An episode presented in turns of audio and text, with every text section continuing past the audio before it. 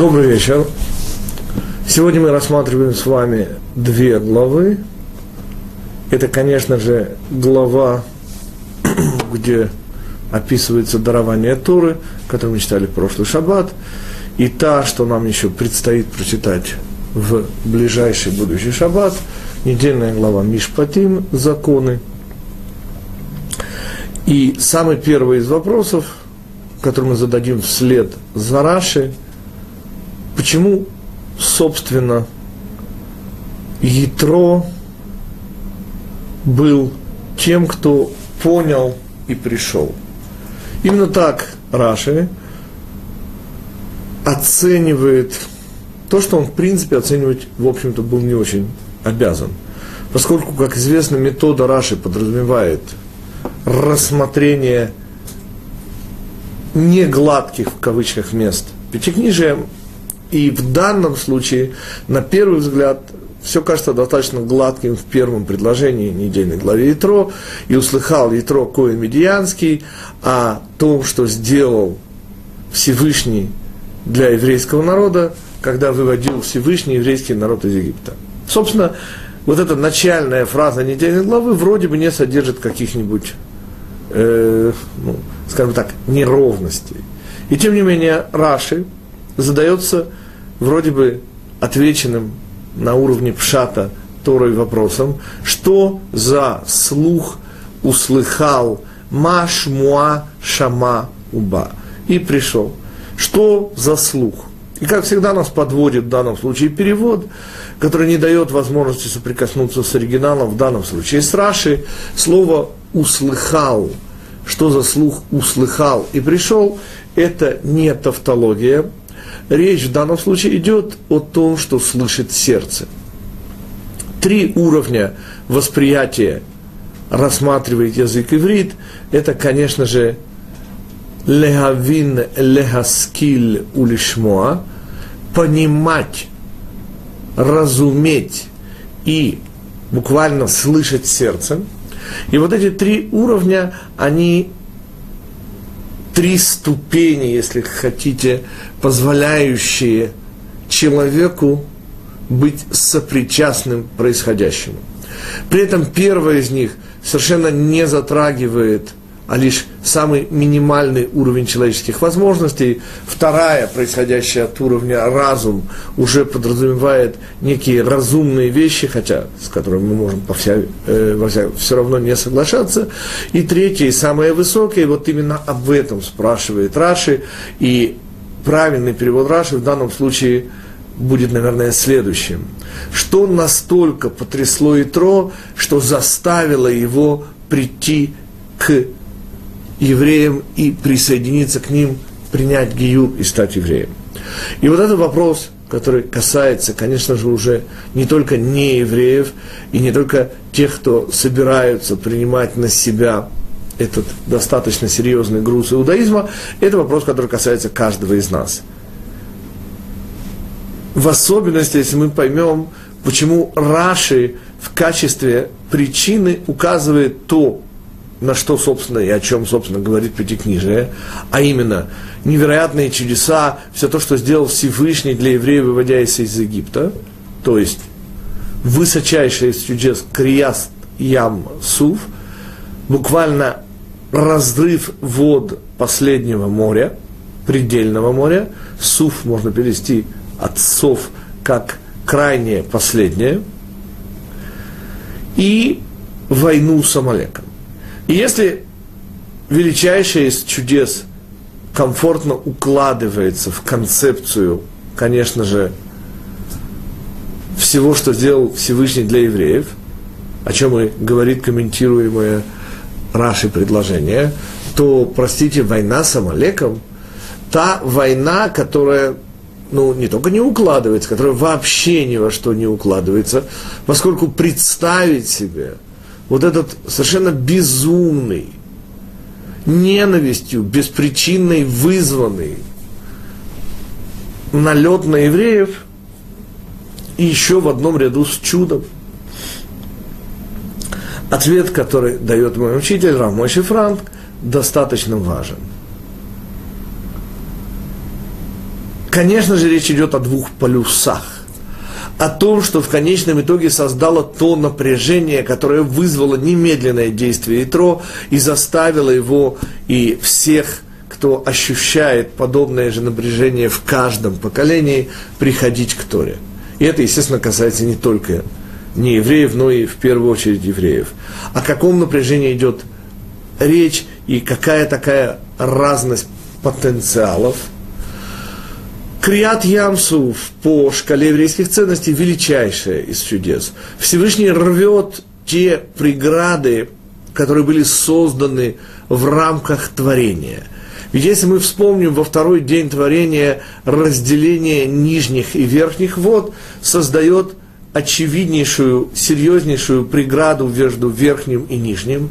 Именно об уничтожении, хотя и временном, этой преграды идет речь в чуде Крият Ям Суф, разрыв последнего, крайнего, предельного моря.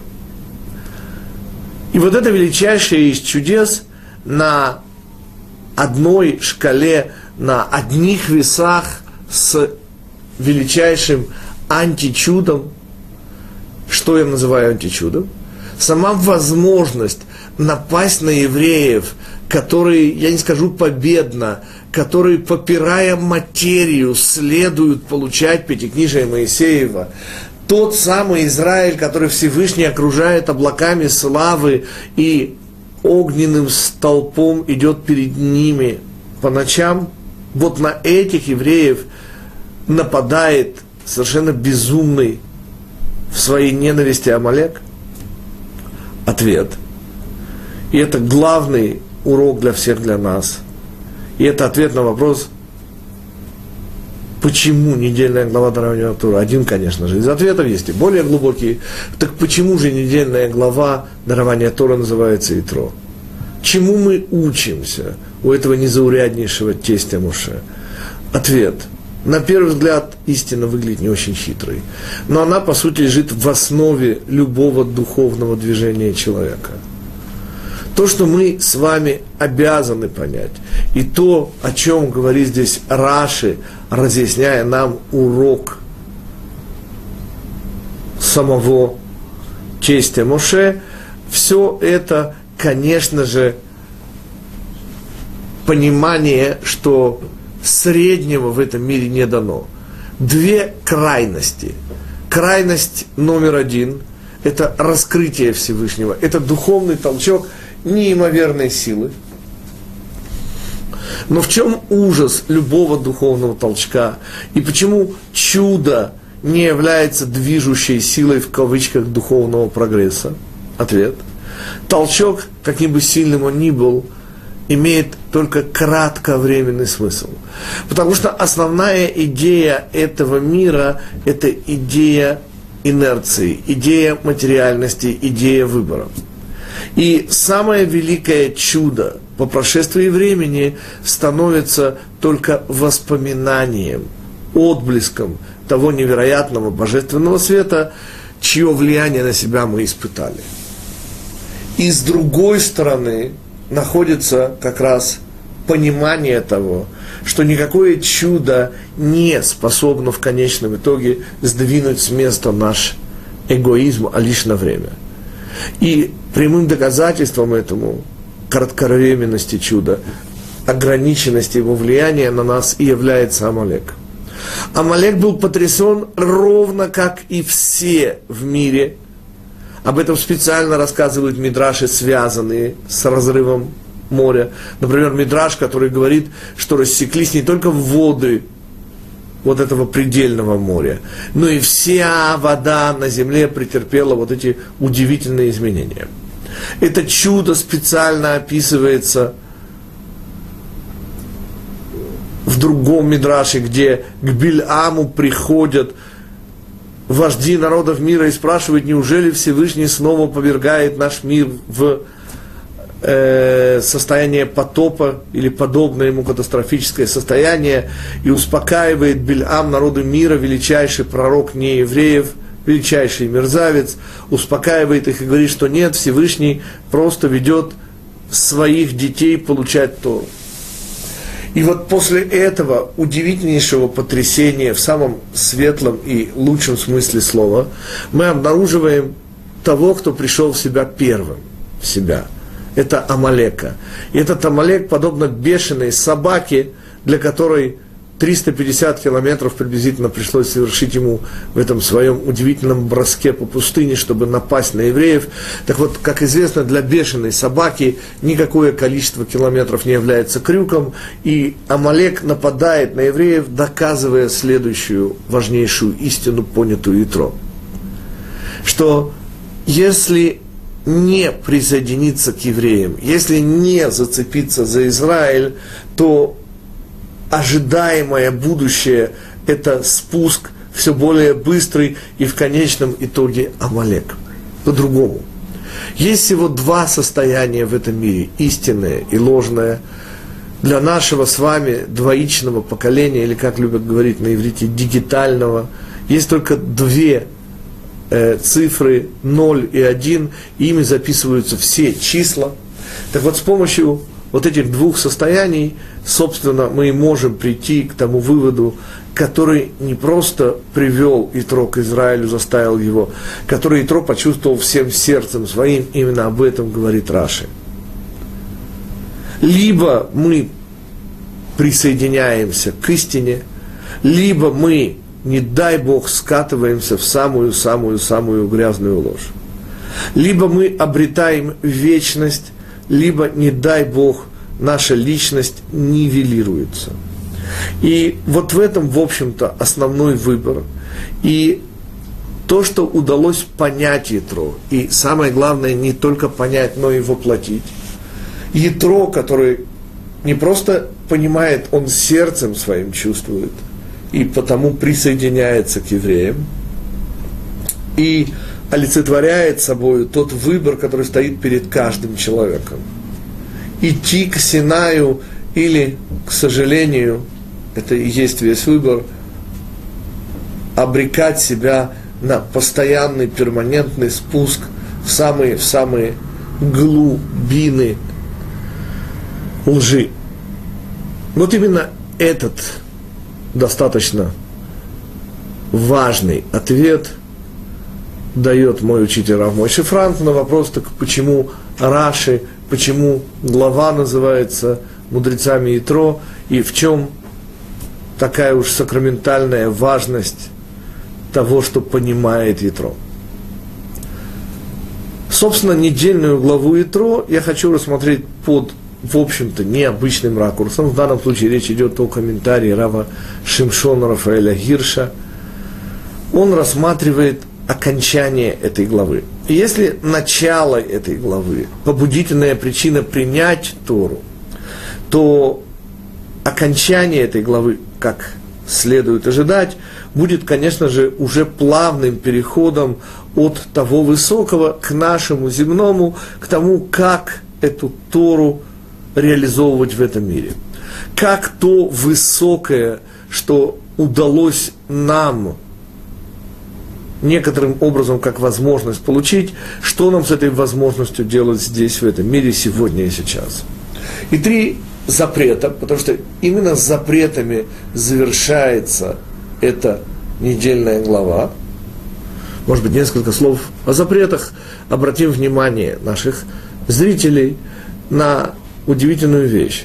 Знаменитые 10 заповедей, более правильные точно 10 речений, по сути, являются исключительно запретами. И вспоминая об Амалеке и величайшем чуде, которое Раши поставил на одну,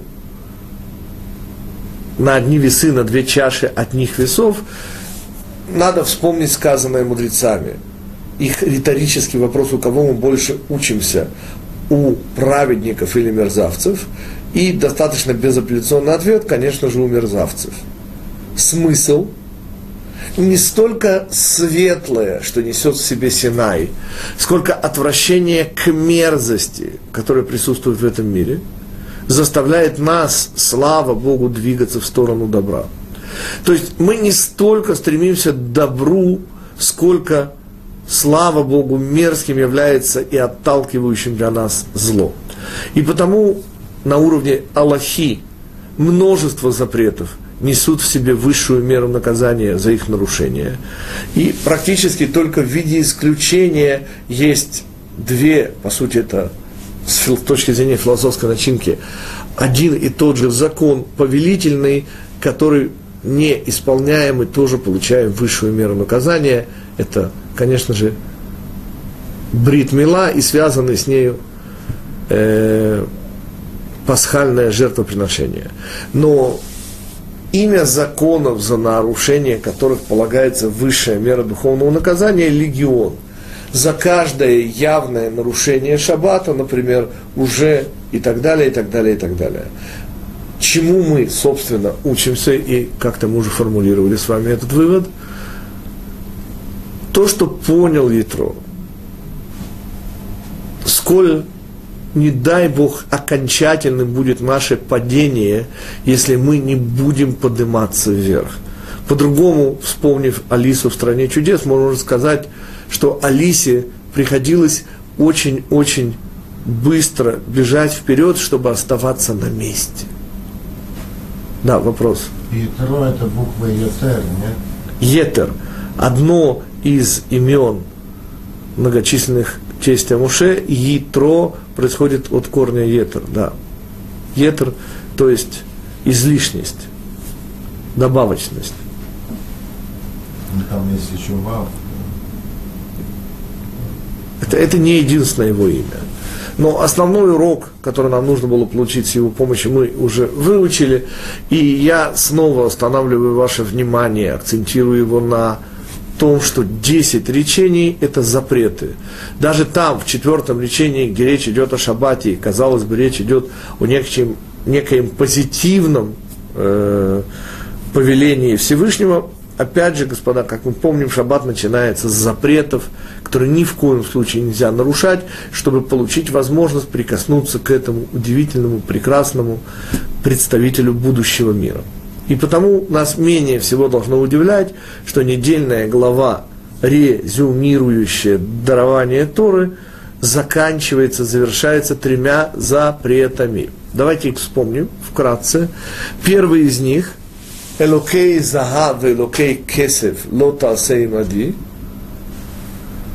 Буквальный перевод богов серебряных и богов золотых, но мы не будем переводить буквально, потому что, господа, слово «эль» на иврите означает «сила», Элуким – это источник всех сил, так как сказано э, было, по-моему, в недельной главе Шмот, «Вело эль яди» – не силой руки моей, Эль – это просто сила, и Элуким – это источник всех сил.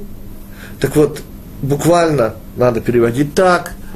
Не делай или не давай силы золоту и серебру вместе со мной, говорит Всевышний.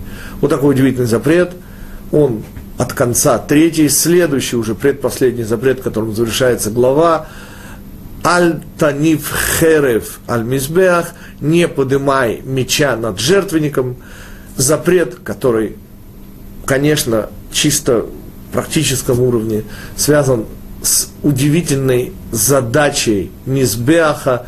Мизбеах, жертвенник, это средоточие всего живого, всей связи духа и материи, символ жизни. И потому меч, символизирующий смерть, никоим образом, даже ассоциативно не может быть связан с жертвенником. Мы знаем, что специальный камнеедный червь, Шамир, был э, сделан Всевышним, чтобы избежать прикосновения жертвенника, э, соприкосновения жертвенника и э, железа, меча. И последний, третий запрет, мы сейчас попробуем рассмотреть, это тоже удивительнейший запрет. Не делай ступеньки маалот, ступеньки к жертвеннику. И действительно, мы знаем, что к жертвеннику вела рампа – был исключительно пологий вход на жертвенник.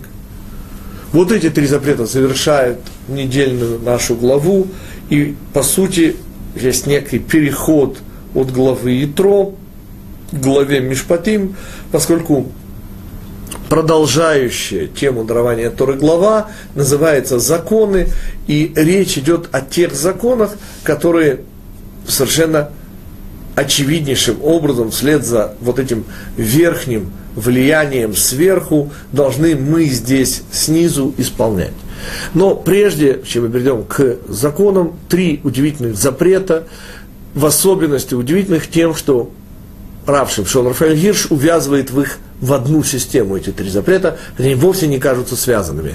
Итак, повторим, не давать силы золоту и серебру при Всевышнем, и Мади говорит, при мне, не возносить меча над жертвенником и не строить к нему, к жертвеннику, ступенек. Самый первый из запретов, да, в общем-то, более-менее понятен, но самое главное в комментарии, который я вам сейчас озвучиваю, это, конечно же, система. И о какой системе идет речь? Я хочу напомнить важнейшее геометрическое э, утверждение. Дело в том, что все 10 речений были даны как 5 и еще 5 на вот такой прямоугольной таблице из камня, состоящей, поскольку невнятное христианское слово скрижали ничего не объясняет, речь идет о каменной таблице, исключительно прямоугольной, и пять речений с одной стороны, и напротив них параллельно пять речений. Что очень важно, что три из этих речений – это запреты, за ненарушение которых еврей обязан отдавать свою жизнь. Есть всего три таких запрета, на самом деле четыре, но нам достаточно сейчас трех. Это знаменитейшие запреты «Ло и е леха» – «Не будет у тебя иных сил помимо меня». Второе речение, напротив него стоит седьмое речение – это «Не прелюбодействуй», «Не скотоложествуй», более как бы объясненный перевод. И напротив первого речения стоит знаменитое «не убивай». Так вот, за непреступление речения «не убивай», «не прелюбодействуй» и запрета на идолопоклонство обязан еврей жертвовать своей жизнью, но не нарушать вот эти три э, запрета. Ничего подобного мы, естественно, не знаем за остальными речениями. Например, шаббат, несомненно, нужно нарушать не только ради спасение своей жизни, то также и чужих жизней, и так далее, и так далее, и так далее. Что мне сейчас важно? Чисто геометрически речения 6, 7 и 2 являются оградой вокруг первого речения. И вот эта ограда и представляет из себя как раз самое-самое возможное к запараллеливанию с тремя последними запретами. Именно так поступает Рав Шимшон Рафаэль Гирш, и его система элементарно проста. Каждый из этих трех запретов, важнейших, повторяю, в иудаизме запретов, за ненарушение которых мы обязаны давать свою жизнь, относится к трем совершенно различным, хотите, параллельным плоскостям нашего бытия. По мнению мудрецов, я думаю, его никто не захочет оспаривать, человек существует в трех ипостасях.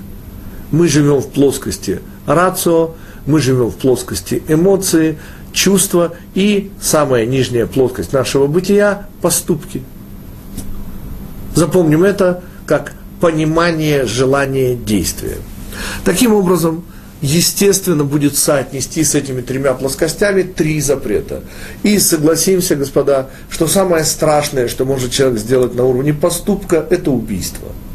На уровне эмоций скотоложества и на уровне уже рацио или мысли, конечно же, в кавычках идолопоклонство, более правильно, придание сил, значений чему-либо, кроме Всевышнего.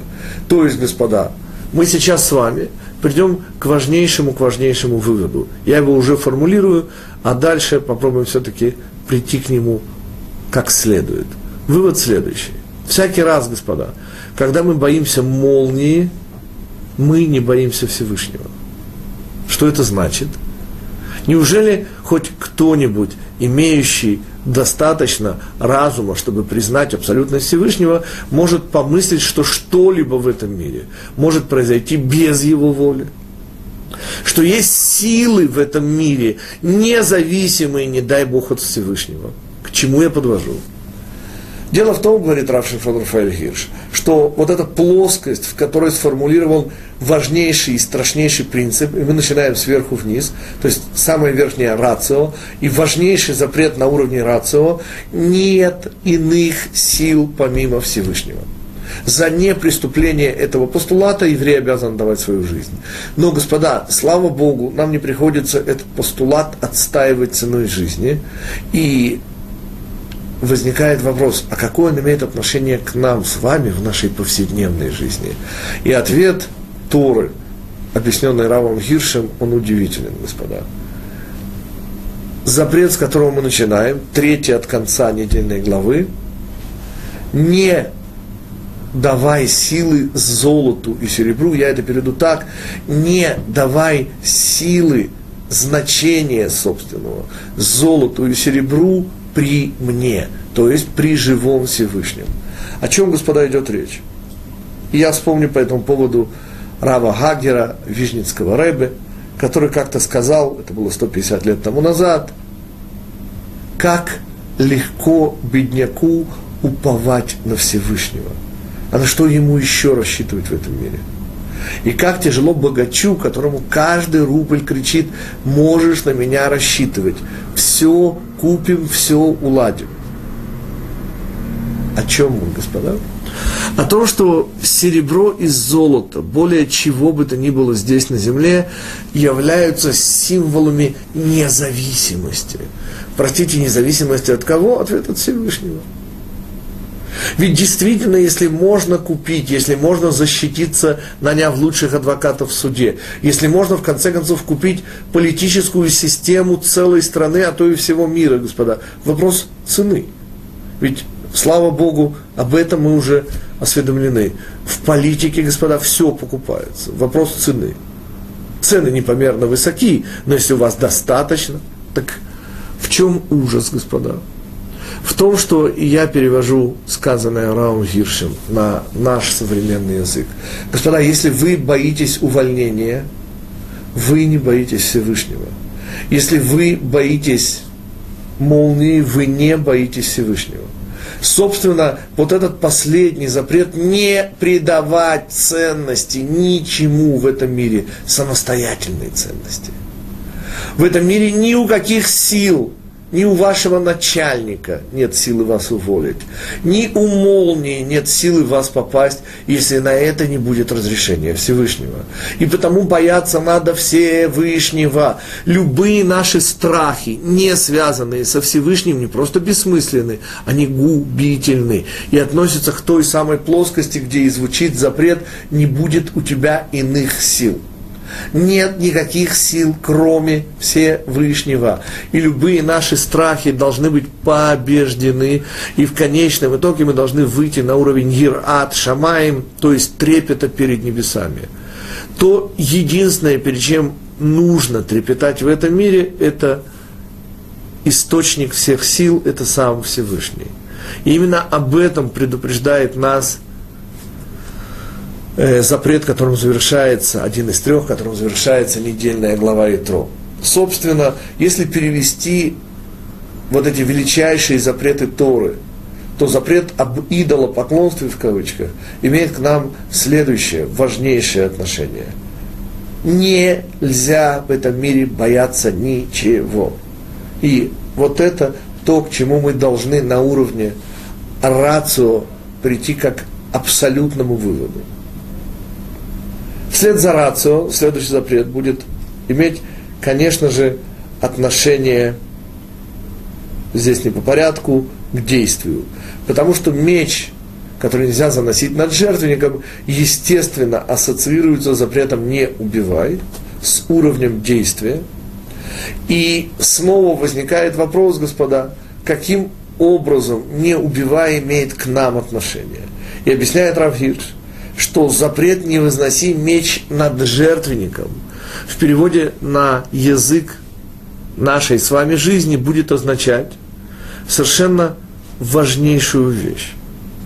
Ни в коем мере мы не можем пассивно и в особенности активно быть теми, кто мешает жизни, мешает связям между людьми, между Всевышним и творением. О чем мы?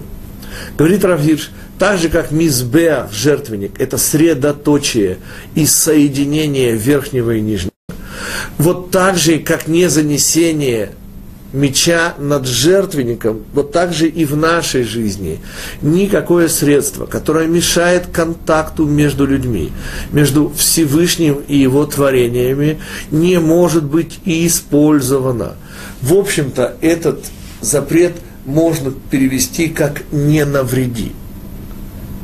Снова хочу обратить ваше внимание на то, что не столько нас обязуют позитивными вещами, сколько запрещает нам, не дай Бог, разрушительные действия в этом мире. И в плане поступков, я имею в виду, конечно же, не только поступки, но и, конечно же, слова, это включает мимику, взгляды и даже молчание подчас – ничем, что относится к уровню мира действия, не должны мы способствовать расстройству связи между людьми. Это, конечно же, во-первых, и в основном плохие слова. Все то, что, не дай Бог, приводит к ссорам, к непониманию и конечном итоге к той самой лжи, которая становится, не дай Бог, средой нашего обитания, если мы перестаем следить за языком и перестаем быть ответственными за собственные произнесенные слова. Самое интересное из запретов, в особенности, если мы вспомним Раши, который его комментирует, но только вкратце, времени у нас, как и всегда, не так уже много. Нам еще, господа, не забывайте, предстоит целая недельная глава Мишпатим, которую будем читать в ближайший шаббат. Так вот, тем не менее, коснемся коротко третьего, последнего запрета, им завершается наша недельная глава и, конечно же, удивительного Раши, который появляется как комментарий к этому запрету. Итак, запрет не строить ступеньки к жертвеннику Раши комментирует следующим образом. Коин, восходя по ступенькам, будет вынужден широко раздвигать ноги – Раши тут же говорит, открывая наготу, но нагота скрыта у коина штанишки. Наготу, кстати, открывать кому? Камням. Но хотя, говорит, нагота скрыта, тем не менее, заканчивает Раши, оставляя нас в абсолютном недоумении. Так что значит тем не менее? И потом, что значит открывать наготу камням, с каких пор, простите, камни являются наблюдателями, перед которыми нельзя открывать наготу. И вообще, что здесь хочет Раши? Раф Гирш отправляет нас, конечно же, за параллелью к запрету «не прелюбодействуй», самому страшному эмоциональному преступлению в нашем мире – и, как и в первых двух запретах, говорит о том, что если мы в плоскости этого запрета на отрицательные и, я бы даже сказал правильнее, отвратительные эмоции, связанные со скотоложеством, например, если отойти от этой мерзости максимально далеко, оставаясь, тем не менее, в той же плоскости запрета эмоционального, то то, что будет иметь уже к нам совершенно однозначное отношение, это, наверное, самый главный урок, который сегодня вы услышите – он потрясающий и касается каждого из нас, как и предыдущие, в еще большей просто степени. Речь идет о чем? В общем, это можно сказать так. Не следует, занимаясь душевно-духовной работой, эмоциональным соучастием, совершать резкие движения. Собственно, когда Раши говорит о неделании широких шагов из-за ступенек, заставляющих нас открывать скрытое и интимное, Раша намекает, конечно же, на важнейший момент.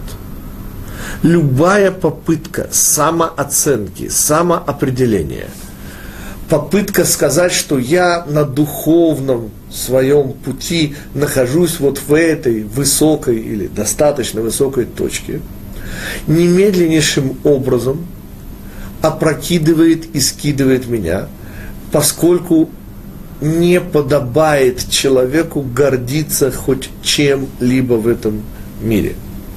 И вот это раскрытие сокрытого, не подобающее человеку, это как раз то, о чем говорит Раши. К жертвеннику, как мы сказали, вел пологий путь, который прямо говорил вот о чем. Мы с вами, господа, где бы мы в духовном смысле с точки зрения уровня находились, всегда находимся в середине своего пути к Всевышнему.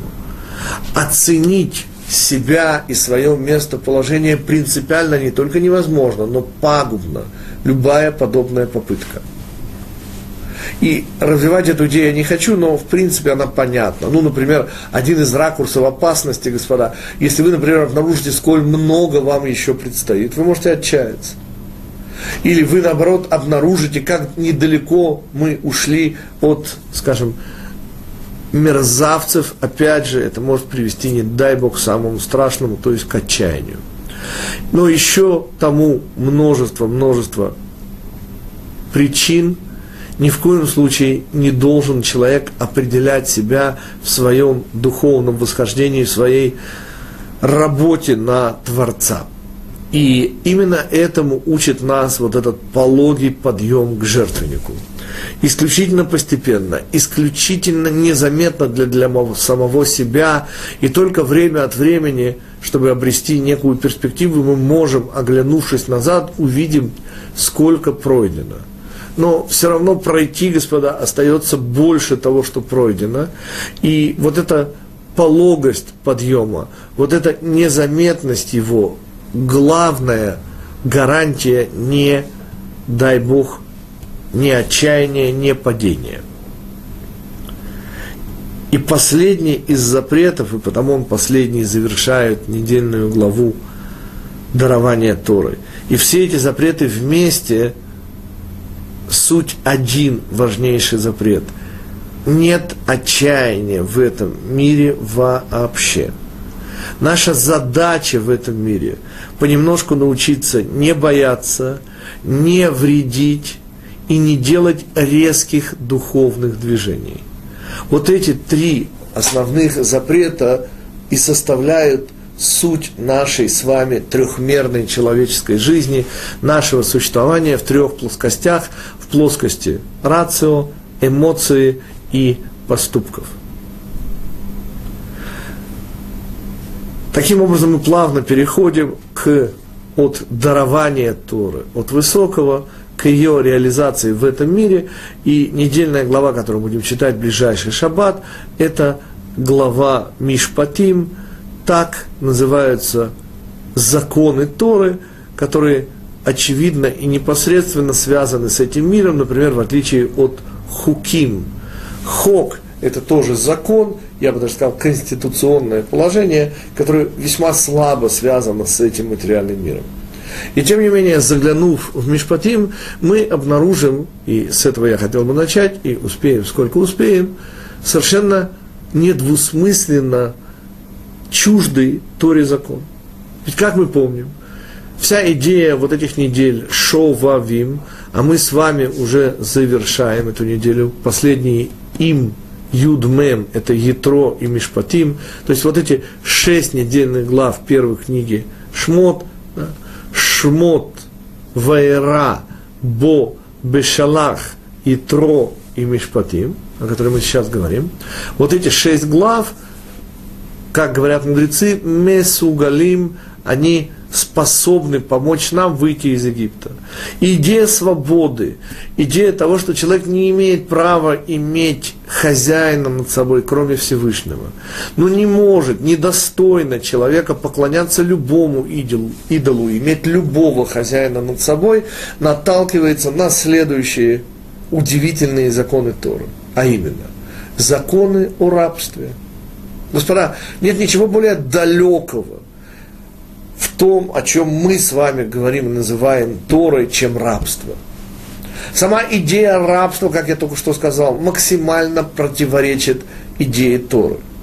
Как-то магистр физических наук э, Рав Арье Каплан, покойный, он умер в 1989 кажется, году, сказал, что принцип неопределенности Гейзенберга, то есть невозможность в кавычках запереть электрон в клетку, определив его момент движения и место положения вместе или-или, можно, но никак не вместе. То есть нет возможности сказать, где находится электрон и в каком он в этот момент состоянии. Я извиняюсь, если что-нибудь не так формулирую с точки зрения физики, простите, э, дилетант. И тем не менее, так вот, принцип неопределенности Гензенберг, сказал магистр физических наук Рав Рия Каплан, это принцип свободы на уровне электрона – то есть свобода – это пронизывающий все миры, от самого и до самого общий принцип Торы и мироздания. И отсюда сразу же вопрос, простите, какие рабы? И комментарий Любавического Рэбы позволяет нам увидеть, о чем, собственно, Тора хочет нам сказать. И, конечно же, кроме материального смысла законов, даже тех законов, которые, казалось бы, связаны с этим миром, каждый из этих законов имеет свой внутренний, вневременной смысл. И, простите, какое имеет к нам отношение законы, например, о хананейском, нееврейском рабе? Ответ раби Минахма Мендашнерсона великолепен. Он говорит, что есть три духовных уровня, господа, у евреев, самый нижний из которых – называется хананейский раб. Я снова хочу напомнить в связи с завершением вот этих шести недель, способствующим исходу из Египта, что Египет – это Египет нашего эго, что мы должны совершить вот этот потрясающий внутренний выход из рамок собственного эгоизма на свободу служения Всевышнему. Мы должны освободиться от эгоистических рамок – ради, для того, чтобы стать свободными перед Всевышним. И вот этот внутренний исход актуален для любого еврея. И начинается этот исход, как и полагается, выходу из Египта с самого-самого низа. Что такое, объясняет Раби Шнейерсон, уровень хананейского раба. И о чем Тора спешит нам сообщить. Хананейский раб – это еврей, полностью растворенные в материальном мире. Не дай Бог нам такие евреи известны. Те самые евреи, которым совершенно бессмысленно говорить Тора, душа или вообще духовно ориентированные объекты и ценности. Это человек, который твердо знает законы этого мира, у которого очень часто все схвачено и за все заплачено, но не обязательно. Он может быть и нищим, но это тот человек, с которым совершенно бесполезно и бессмысленно говорить о еврействе. Что мы можем сказать и должны сказать об этом духовном уровне, господа? На этом уровне есть только один способ выйти на свободу. И в этом смысл тех законов, которые излагает Тора. Что говорит Пятикнижие, что говорит глава Мишпатим – увечье. Не дай Бог, таких людей жизнь ударяет очень сильно, к сожалению. После чего, и здесь важнейший момент, не может раб прийти в суд и сказать, освободите меня, потому что мой хозяин выбил мне зуб или нанес мне какое-то увечье да, в глазу. Почему? Этого недостаточно, господа. Что он должен? Он должен доказать, что это увечье было нанесено именно хозяином. В чем смысл? Я всегда привожу один и тот же пример. Этот пример стоит у меня перед глазами, он невероятен. Это был 92-91 год, когда скадами, 39 скадов, обстреливался Рамадган. В Рамадгане жителей практически не было. Это было в районе двух ночи попадания и прямая передача. Я это просто вижу перед собой. Это груда, вот просто вот нагромождение совершенно того, тех обломков, которые были четырехэтажным зданием. Э, прожекторы светят, идет прямой, э, прямой репортаж, и вы видите, как на вот этой груди стоит небольшой э, параллелепипед, комната. Оказывается, в доме, в котором никто не жил, слава богу, я помню, это наш город Иерушалаем в тот момент был забит гостями из Рамадгана. Кто мог позволить, уехал в Эйлат, кто не мог, уехали просто в Иерусалим. И таким образом была во всем этом четырехэтажном здании всего одна достаточно молодая девушка, по виду еще 30 не было. И она была как раз на третьем этаже, в той самой комнате, которая при прямом попадании скада, это 650 килограммов взрывчатки, осталась целехенькая комната, мягенько опустилась, это при том, что все здание полностью развалилось, превратилось в груду просто обломков. Вот эта комната опустилась, девушка была, что называется, даже не испугана по крайней мере, в тот момент, когда ее снимали. Наш корреспондент, а корреспондента израильского радио и телевидения еще никто никогда не заподозрил в каких-нибудь симпатиях к Всевышнему. Этого нет по определению. И тем не менее, господа, когда вы видите такие вещи своими глазами, у него просто отвисла челюсть, и он совершенно задыхаясь сказал, Боже мой, какое чудо! Эйзенес! На что девушка, совершенно не утратившая душевно-духовного равновесия, сказала, почему чудо? Ламанес, микре, случайность.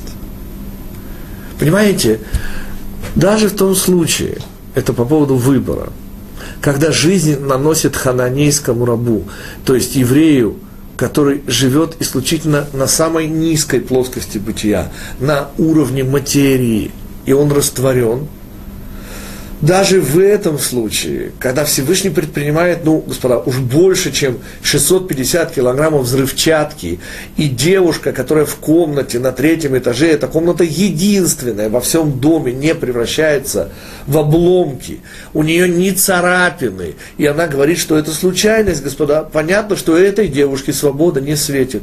Это тот самый случай, когда увечье, удар нанесен, но человек – не видит руки Всевышнего. Уровень хананейского раба, выход, как я уже сказал, только через удар в кавычках судьбы, и то лишь в том случае, если человек признает, что это было, конечно же, увечье Всевышнего, нанесенное Всевышним. Более высокий уровень рабства, и мы говорим по-прежнему о нахождении каждого из нас в Египте, которое, напоминаю, Мицраим, который Мейцар, Юдмем, определение Аризаля, 50 теснин, 50 ужас, ужас каких узких рамок, которые заставляют нас смотреть на мир заинтересованно и не видеть реальность.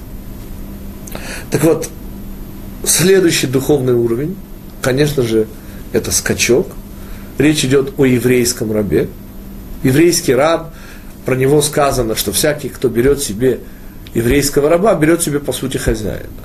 Поскольку если всего одна подушка на двоих, то кому она достанется? Даже рабом этого человека называть как-то уж совсем не хочется. Потому что ну какой же он раб, если он получает? Конечно же, речь идет о работнике. И даже уровень хананейского раба – это не раб, в определенном смысле, а только лишь работник. Просто это работник, признающий только одну систему ценностей. Систему наличными сейчас заплатить. Вот это уровень хананейского раба. Уровень еврейского раба – это приблизительно мы с вами, уважаемые господа, которые стараемся Тору не нарушать и даже соблюдать, и имеем статус, соответственно, соблюдающих евреев, но при всем при том не вышедших из э, рамок собственного эгоизма, все еще относящихся к своим желаниям да, напрямую, не достигшим уровня праведников. И вот именно мы с вами, относясь к уровню Эвид Иври, имеем всего две возможности э, выйти на свободу. Собственно, как мы сейчас увидим, это всего одна возможность. Но в начале удивительные слова Рава Моше бен Маймона, которые в свое время ставили меня в тупик, пока как бы Всевышний не доумил меня, не надоумил меня вот с помощью этого комментария Раби Шнерсона. Рамбам говорит, я, к сожалению, не помню сейчас где, о том, что он гарантирует, господа, а слово Рамбама, вы знаете, у евреев дорогого стоит, что если еврей всю свою жизнь будет соблюдать мицвод, то хотя бы одну мицву, говорит Рамбам, он исполнит ради неба. Исполнить мецву ради неба – это и есть выход из Египта. Это и значит зацепиться за уровень свободного человека, уже вне узкоэгоистических рамок. И каким образом мы сможем понять то, что сказал Рамбам, потому что это совершенно не очевидно, господа. Если человек родился и живет всю жизнь эгоистом, то чего бы это вдруг он сможет один раз совершить альтруистический поступок и помочь кому-то, как говорила сова в рассказах о медвежонке Пухе, о Винни Пухе, помните, безвозмездно. Но поскольку у нее был насморк, то было немножко тяжело ее понять, тогда она объяснила даром, то есть ни на что не рассчитывая. Настоящий альтруизм. Так почему, господа? И мы вспоминаем закон. И обратите внимание, какой глубочайший философский смысл они имеют помимо обычного материального. Каждые семь лет, господа, у евреев шнат шмита.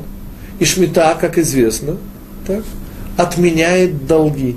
В частности, каждый еврейский раб, который вследствие долга был вынужден быть работником у человека, которому он задолжал, классический пример – это вор, который не может расплатиться, ведь вору назначали пятикратный штраф, иногда двукратный, в зависимости от обстоятельств.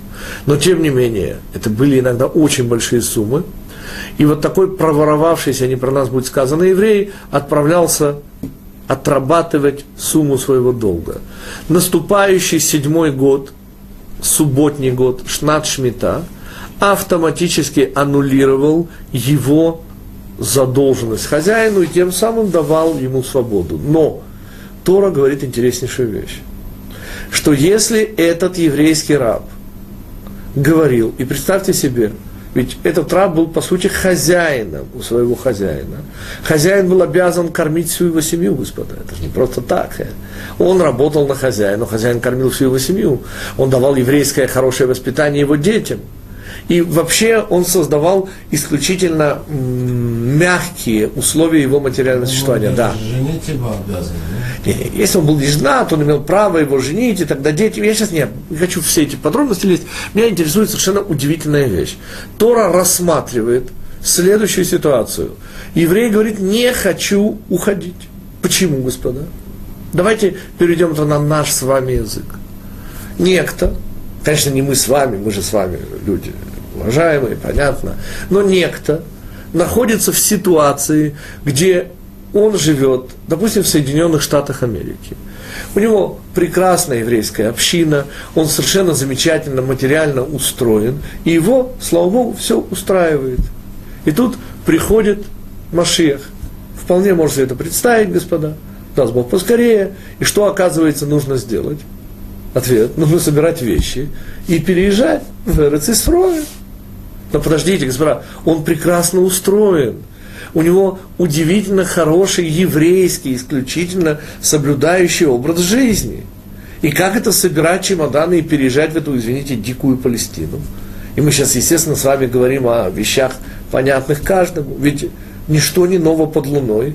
И вы же помните четыре пятых евреев, которые не вышли из Египта, и мотивация их не исхода, объясняет мой учитель Рамоши Фран, была исключительно простой. Они сказали Всевышнему, прости, дорогой Всевышний, при всей любви к тебе, но почему в пустыню? А чем плох Египет? Где мы стали, извините, хозяевами, где средоточие всей цивилизации, все, все, все ценности здесь. И почему слабо тебе, всесильный, Всевышний, подарить Тору не, никому не нужной, извините, пустыне, а здесь, у нас, в Нью-Йорке. Действительно, господа, хороший вопрос. Вот из-за этого вопроса 4 пятых евреев не выходят из Египта. И следует ожидать действительно большие проблемы, ведь в конце концов евреям разрешается лишь отложить свой приезд в Израиль, и это тоже Рав Моше бен Маймон, который утверждает, что есть всего три причины, позволяющие отложить свой немедленный, обязательный, все непременный приезд в Эрец Израиль. Это самая главная и чаще всего встречающаяся причина боязнь умереть в стране Израиля с голоду. Ну, если честно, господа, в гол можно умереть в Израиле с голоду, но это не проще, чем в Америке. А даже, я думаю, сложнее, потому что все-таки здесь вокруг евреи. И можно, можно, действительно, социальные случаи, все может быть в этом мире. Не дай Бог, болезни, всяко, не дай Бог, может быть. Но к чему я подвожу? Поверьте мне, что очутиться в канаве в США намного проще, чем в Израиле. И, следовательно, этот основной, именно так формулируемый Рамбамом, э, прецедент не действительно сегодня для евреев. И тем не менее, как вы знаете, наши религиозные братья из Америки в Израиль не едут. От чего и почему? И вот это и есть ответ, господа. Понимаете, когда раб отказывается уходить от своего хозяина, то что он имеет в виду? Что вокруг, извините, экономический кризис, безработица. А он не просто сыт, господа, он ведет прекрасный, настоящий еврейский образ жизни. И вот дети получают за счет хозяина великолепное еврейское образование. И если он выберет свободу, то где он окажется? На улице – и вместо того, чтобы учить Тору, которую он учит благодаря тому, что хозяин кормит его семью, то что ему придется делать, господа? Идти и тяжеленным трудом зарабатывать себе на хлеб насущный? Извините. И вот тогда, господа, вступает в силу тот закон, который сформулировал Рамбам как свое обещание.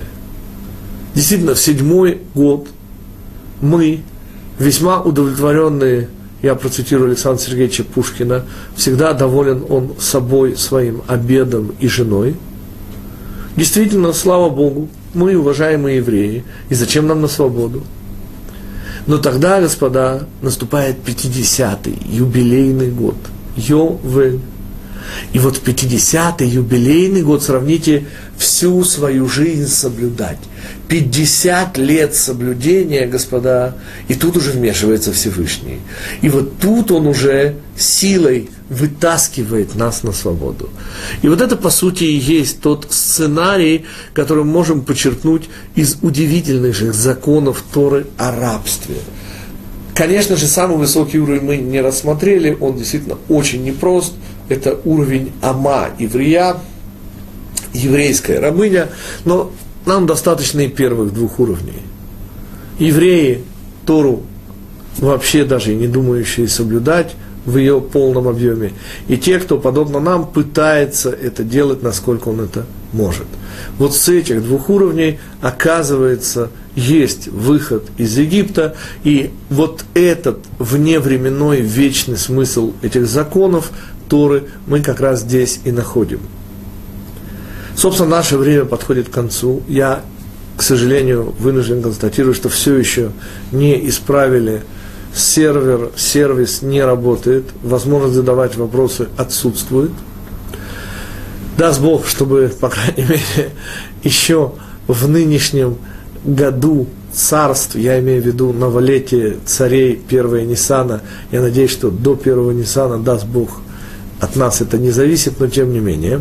Следующий наш урок, как обычно, я хочу э, сообщить тем, для кого это, как говорят у нас в Израиле, релевантно, то есть кому это имеет отношение, о том, что через две недели у нас шабатон в Москве.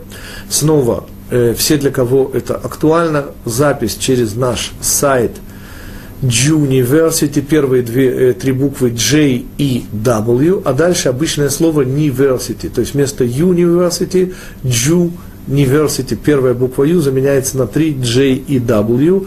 Можно .org расширение, можно .com. Э, в любом случае, через две недели у нас э, с вами встреча в Москве на Шаббат, и э, в воскресенье 21 февраля у нас воскресник, в кавычках, конечно же, в Петербурге. Опять же, точно так же запись. В Москве это будет на шоссе энтузиастов. Подробности на сайте. В Питере это будет намного проще, в Большой Хоральной синагоге.